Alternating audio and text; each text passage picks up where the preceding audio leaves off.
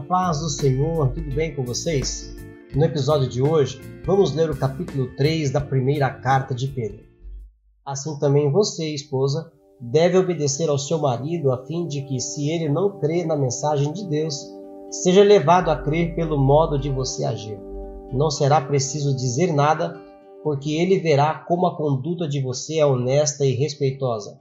Não procure ficar bonito usando enfeites, penteados exagerados, joias ou vestidos caros. Pelo contrário, a beleza de você deve estar no coração, pois ela não se perde. Ela é a beleza de um espírito calmo e delicado que tem muito valor para Deus. Porque era assim que costumavam se enfeitar as mulheres do passado, as mulheres que eram dedicadas a Deus e que punham a sua esperança nele. Elas eram obedientes ao seu marido. Sara foi assim. Ela obedecia a Abraão e o chamava de meu senhor. Você será agora sua filha se praticar o bem e não tiver medo de nada. Também você, marido, na vida em comum com a esposa, reconheça que a mulher é o sexo mais fraco e que por isso deve ser tratada com respeito, porque a esposa também vai receber junto com você o dom da vida que é dado por Deus. Haja assim para que nada atrapalhe as orações de vocês. Finalmente, que todos vocês tenham o mesmo modo de pensar e de sentir, amem uns aos outros e sejam educados e humildes uns com os outros. Não paguem mal com mal, nem ofensa com ofensa. Pelo contrário, paguem a ofensa com uma bênção, porque quando Deus os chamou, ele prometeu dar uma bênção a vocês. Como dizem as sagradas Escrituras, quem quiser gozar a vida e ter dias felizes, não fale coisas más e não conte mentiras. Afaste-se do mal e faça o bem.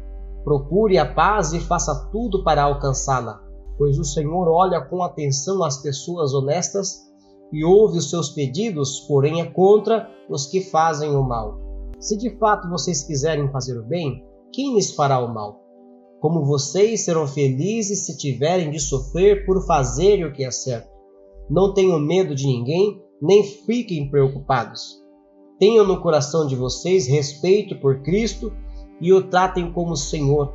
Estejam sempre prontos para responder a qualquer pessoa que pedir que expliquem a esperança que vocês têm. Porém, façam isso com educação e respeito. Tenham sempre a consciência limpa. Assim, quando vocês forem insultados, os que falarem mal da boa conduta de vocês como seguidores de Cristo ficarão envergonhados. Porque é melhor sofrer por fazer o bem, se for esta a vontade de Deus, do que por fazer o mal.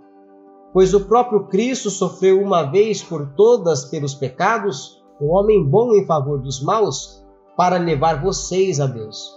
Ele morreu no corpo, mas foi ressuscitado no espírito e no Espírito foi e pregou aos espíritos que estavam presos. Estes eram os espíritos daqueles que não tinham obedecido a Deus, quando ele ficou esperando com paciência nos dias em que Noé estava construindo a barca.